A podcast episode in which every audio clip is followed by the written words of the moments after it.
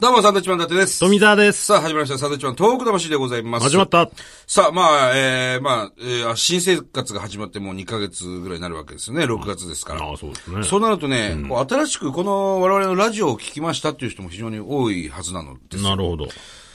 で、現に、初めてメールをくれるというね、ほうリスナーの方がたくさんいらして、ありがたいですね。そういうメールが届いてますんで、今日はですね、初めて番組に参加しませんということでお送りしたいなと思います。さあ、じゃあ僕からまず行きましょう。はじめまして。どうも。えー私は北海道在住の33歳です。えー小学校生まで仙台に住んでました。小学生。はい。自分が住んでいた町のことなのに、震災復興については何も協力ができていませんでした。えー特技があるわけでもないので、私にはできることは東北でたくさん遊んで魅力を伝えていくことしかないと思います。登山が大好きな私は、東北にある素晴らしい山を登りに行きました。蔵王、磐梯山、あざたら山、などなど東、えー北海道にはない最高の景色です。私が見た景色を友人に伝え、その友人が東北に行き、そのまた友人がというように広がっていけたらいいなと思います。大まかな話だけではなく、えー日程や旅費のことまで伝えると、そんなに手軽に行けるなら行きたいという人が多いです。そこでお二人に提案があります。えー小さな、み、えーこれなんて言うんだっけ水未戸踏未踏の山いいですか小さな未踏の山の笹狩りなどをして、登山道を作り、新しくお二人の山を改ざんしてはいかがでしょうか、えー子供から大人まで楽しめる山を作り、新しい観光スポットとは、サンドイッチマン、サンドイッチ山。サンドイッチ山っていうね、漢字でね。サンドイッチさんという名前にすればいいと思いますっていうね。さゆりさんからいただきありがとうございます。どうですかしない です、ね。僕は山登りは本当嫌いでね。うん。良さがわからないんですよ。あのー、まあ、ロケなんかでもね、登って景色を見たりとかしますけど、あの景色を見ても思う。別に、その、車でも行けたりするとこもあるじゃないですか。そそれでいいじゃんと思うんですよね。はそのきつい過程がいらないなって思うんですよ、あ、なるほど。まあ、東京タワーとかと同じようなこと。要するにエレベーターで行っまて、あそうですね高いとこから見る景色はまあ、素敵だけれども、階段で行くよりも、エレベーターでいいじゃん。本当に嫌いでね、子供の頃からああ。も遠足とかで山登ったりするじゃないですか、もうもう本当に嫌なんです、ういいよ。あんまり言うな、お前。この子、この人は山が好きだっていうこ伊とで、ね。達さん好きじゃないですか俺はね、まあ、父親の影響もありますけど、うちの親父が登山大好きでね、日本先百名山を登ろうとしてた人間ですから、今ちょっと膝こわ壊しちゃってね、あんまり山登りしてないですけど、だけど、やっぱいくつかこう連れてってもらってね、それこそ日本百名山もいくつか連れてってもらいましたよ、父親に。やっぱいいですよ、景色も。で、その道中も、やっぱこう記憶に残るっていうかね、小さい頃、親父に連れてってもらったなっていう思い出にもなってるし、すごい疲れたけど、でもあの、疲れて見る景色っていうのはすごく感動したし、た楽しいんですか道中楽しかったですよ。なんかこう、鹿が出てきたりね。ああ動物ね、ああそういうのが出てくればまだね、あれだけどなんかもうひたすらその坂で 坂っていうか、まあ、石となんか草ばっかりのをずっと見ながら、なんかその、チームワークみたいなのも楽しいですよね。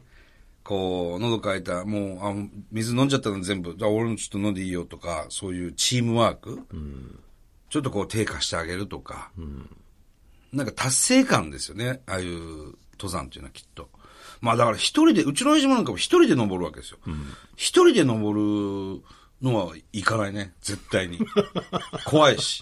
なんか遭難したら嫌だし。でうちの親父なんか携帯電話持ってないから、連絡つかないんだよ。だからそれこそね熊が出てきたりしたそらうそうそ大う、変じ今ゃないです、か熊ね、月の悪魔も頻繁に出ますからね、東北なんかは。だからその良さだから僕なんかはたけしっていう、たけはもう山岳の岳ですかそうそうそうそう。らなんで俺岳入ってんだろうなって思うぐらい俺、それこそ親父がね、お前のその本名というか漢字の名前見て、あ、これは親父さん山好きなんだねって言ってたけど、全然そんなことないもんね。ないね。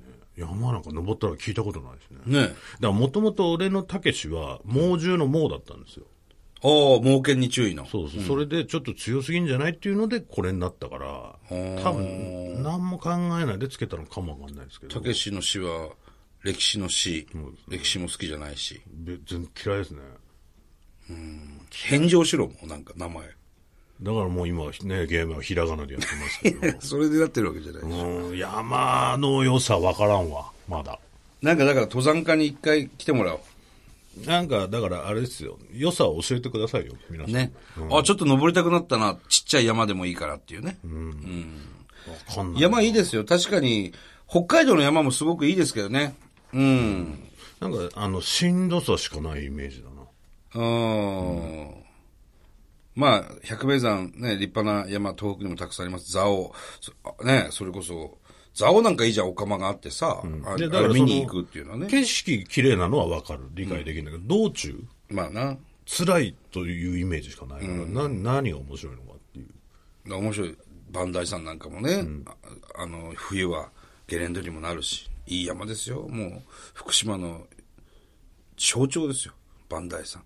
ゲレンデになられてもっていうのがあるじゃないですか。東北でまあ大体ゲレンデになるわ、冬。ね、あだたら、あだたら山なんていうのはもう、あれ、鬼ババ伝説がある山ですからね。昔鬼ババが住んでたっつって。おちょっとそういうの。いるかもしれない、鬼ババが。あ天狗とか。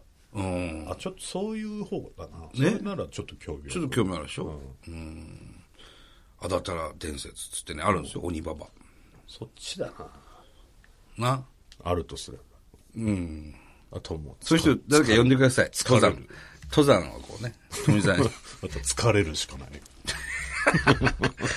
さあ、じゃあそっちから行きましょう。えーラジオネーム、ブルマ13さんですね、ありがとうございます僕は仙台生まれ大阪で育ちましたほ。うそして2018年になって、法事で2回と仙台に行く機会がありました。 2回。うん。震災があってどうなったのかという不安が若干ありましたが、そんな不安を吹き飛ばすぐらい宮城の親戚は、あ、親族はめちゃくちゃ元気。はい悲劇があっても負けない心意気にグッときました。震災とは関係ないんですが、僕は大阪から来たということで、とても面白い親戚が来るという、ハードルがバンバンに上がった状態でした。 あー関西人はね。こういうのありますよね、えー困り果てた僕はサンドさんのピッツァです。ちょっと何言ってるかわかんないですけど、を引っ提げていきました。すごく受けました。老若男女に受けました。サンドさんの宮城での影響力に驚きました。ただ、富澤さんのトーク魂オープニングの始まった、エンディングのバイビーに関しては無反応でした。ラジオ聞いとけよ、みんな、と心の底から思いました。トークのさらなる復興、サンドさんの始まったバイビーが浸透することを心から願っております。なるほどね。いや、僕も、ね、石巻から大阪の小学校行って、大阪からまた仙台戻ってきた時は、もう、おもろいやつ来たで、みたいな。石巻でもう、おもろいやつ来たでってなってるんですかいやいや、 その、大阪からせ仙台戻ってきた時。大阪から仙台戻そうってきて。。大阪から、おもろいやつ来るでっていうね。だそうからいうそのそいつらが関西弁使うわけですよ。そうなっちゃう。そうそうそうそう。影響されちゃう。うん嫌でしたね、すごく。嫌だった。関西弁使ってみいよとか、なんかそういうね。もうんそれどうすんのそれうぶん殴ってましたよ。 なんでだよ。 でもある種ね、そこで、まあ転校生ってちょっと注目されますから、そうそうそうそうそう。そこでうまくいけばまあね、人気者になりますから人気ね。者になれますからね。現に僕もそうなりましたから。はい、そういえばね、あれですよ、気仙沼の防潮堤でまたちょっと問題があったみたいですね。なんですか防潮堤が、あの、市民の人たちに言われてた高さよりも、二十何センチ高かったらしいんですよ。で、気仙沼もね、防潮堤いらない、いらない、もうやめてくれ、できるだけ低くしてくれって言って、まあでもや作ることになり、作ったのに、もう基準値よりも全然、その、高いと。なんだこれ高防いじゃ潮ない堤の、うん。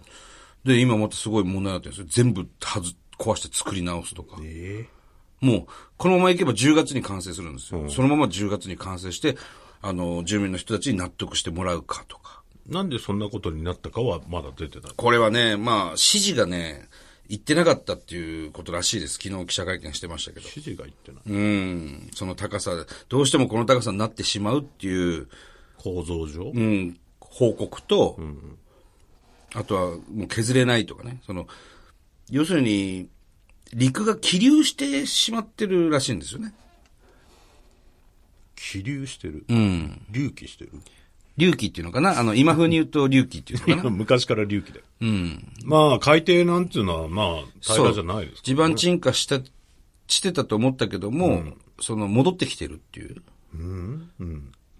で、計ちょ算っとね、上あ、のー詳しくはね、僕もよくわからないんだけど、昨日結構ね、大騒ぎしてましたよ。で、村井知事もちゃんと謝罪してね、すいませんでしたと。ちょっと報告ミス、そして指示のミス。で、今こういうことになってますということですね。なかなかその辺はね、一筋縄でいかないとこでね。いやー、難しいでしょう。だからまたそれで復興が遅れるんじゃないかっていうこともね、懸念されてましたけど。だからもう多分その単純に外部の人が見たらあの聞いたらね、別にいいじゃないか二十何センチとか、なんでみんな作りゃいいじゃんって思うかもしれませんけど、そうそう。うん、より、より高ければ、安全じゃねえかってうん、津波はね、防げる。うんただやっぱ地元の人にしてみたらね、そんなことがあったとしても、やっぱ海が見える方がいいとかそういう意見は割れるんですよ割れますね。あとはもう景観。景観を損ねる。海が全く見えないところで、せっかく海のそばで、あの、お店だったり、ね、事務所を作っていても全く海が見えない。コンクリートの壁。嫌ですと。ね、地震が来て津波警報になったらすぐ逃げますから。だからもう壁いりませんよ。いう人たちも非常に多いと。いうことなんですね。だから偉い人はねやっぱりそういうことがありましたから、作っておきたいっていう気持ちもあるし命を守るためにね、なかなかその辺というのはね一つにはならない、ね、お互いの言い分も、言い分もしっかり我々もわかるんですが、はい。じゃあ、トニーさんメールも。えー、神奈川県在住44歳ラジオネームたくさんですね、はい、ありがとうございます。初めてメールしますということですね、えー5月13日に初めて女川町女川町でいいんだよね小田川、はい。女川町に、えー行ってきました、はい。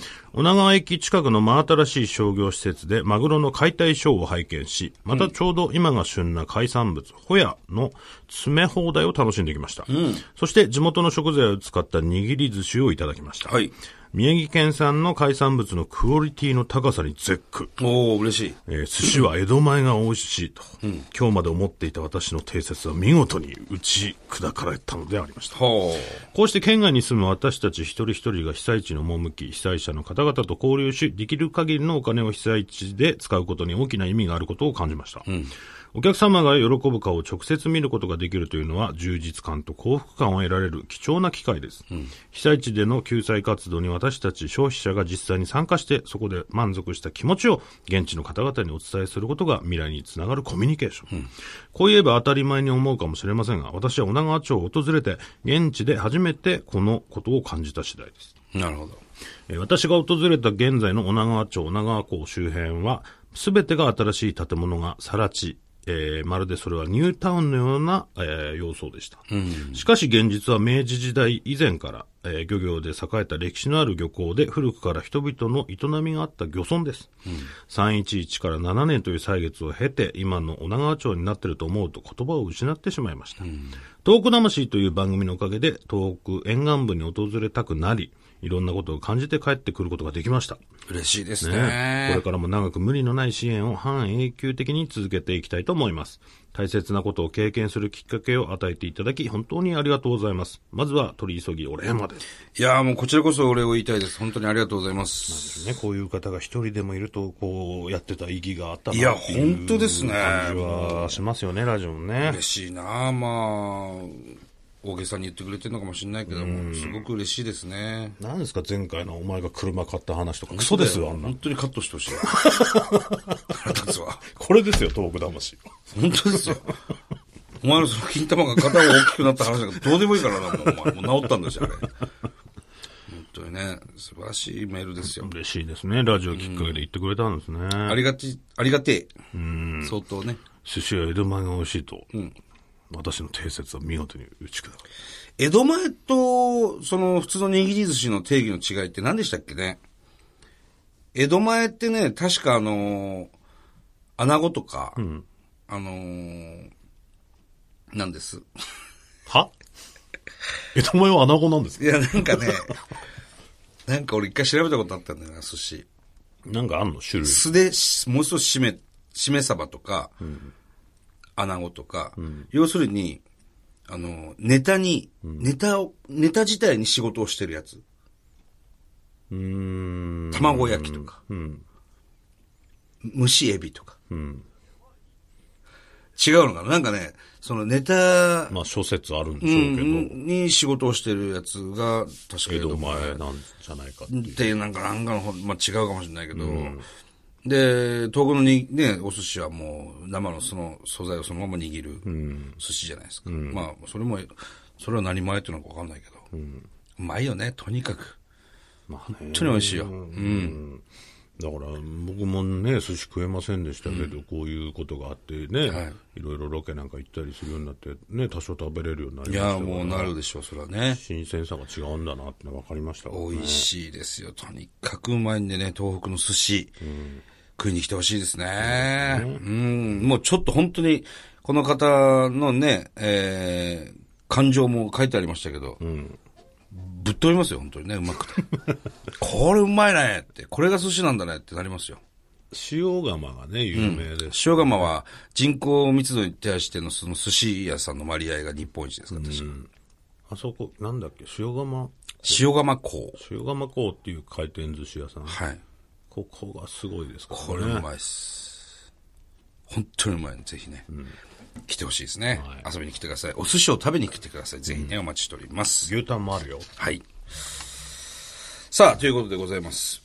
えーこの番組ではですね、東日本大震災に対するあなたのメッセージを受け続けます。はい。はがきの方は郵便番号100-8439日本放送サンドイッチマンのトーク魂まで。はい。また最近地震もなんかちょこちょこ増えてたりしてるんで、皆さんまたね、忘れた頃に、えー、天災はやってきますので、はいあの、気をつけて常にね、あの、アンテナ張っといてくださいね。はい。それではまた来週です。バイビー。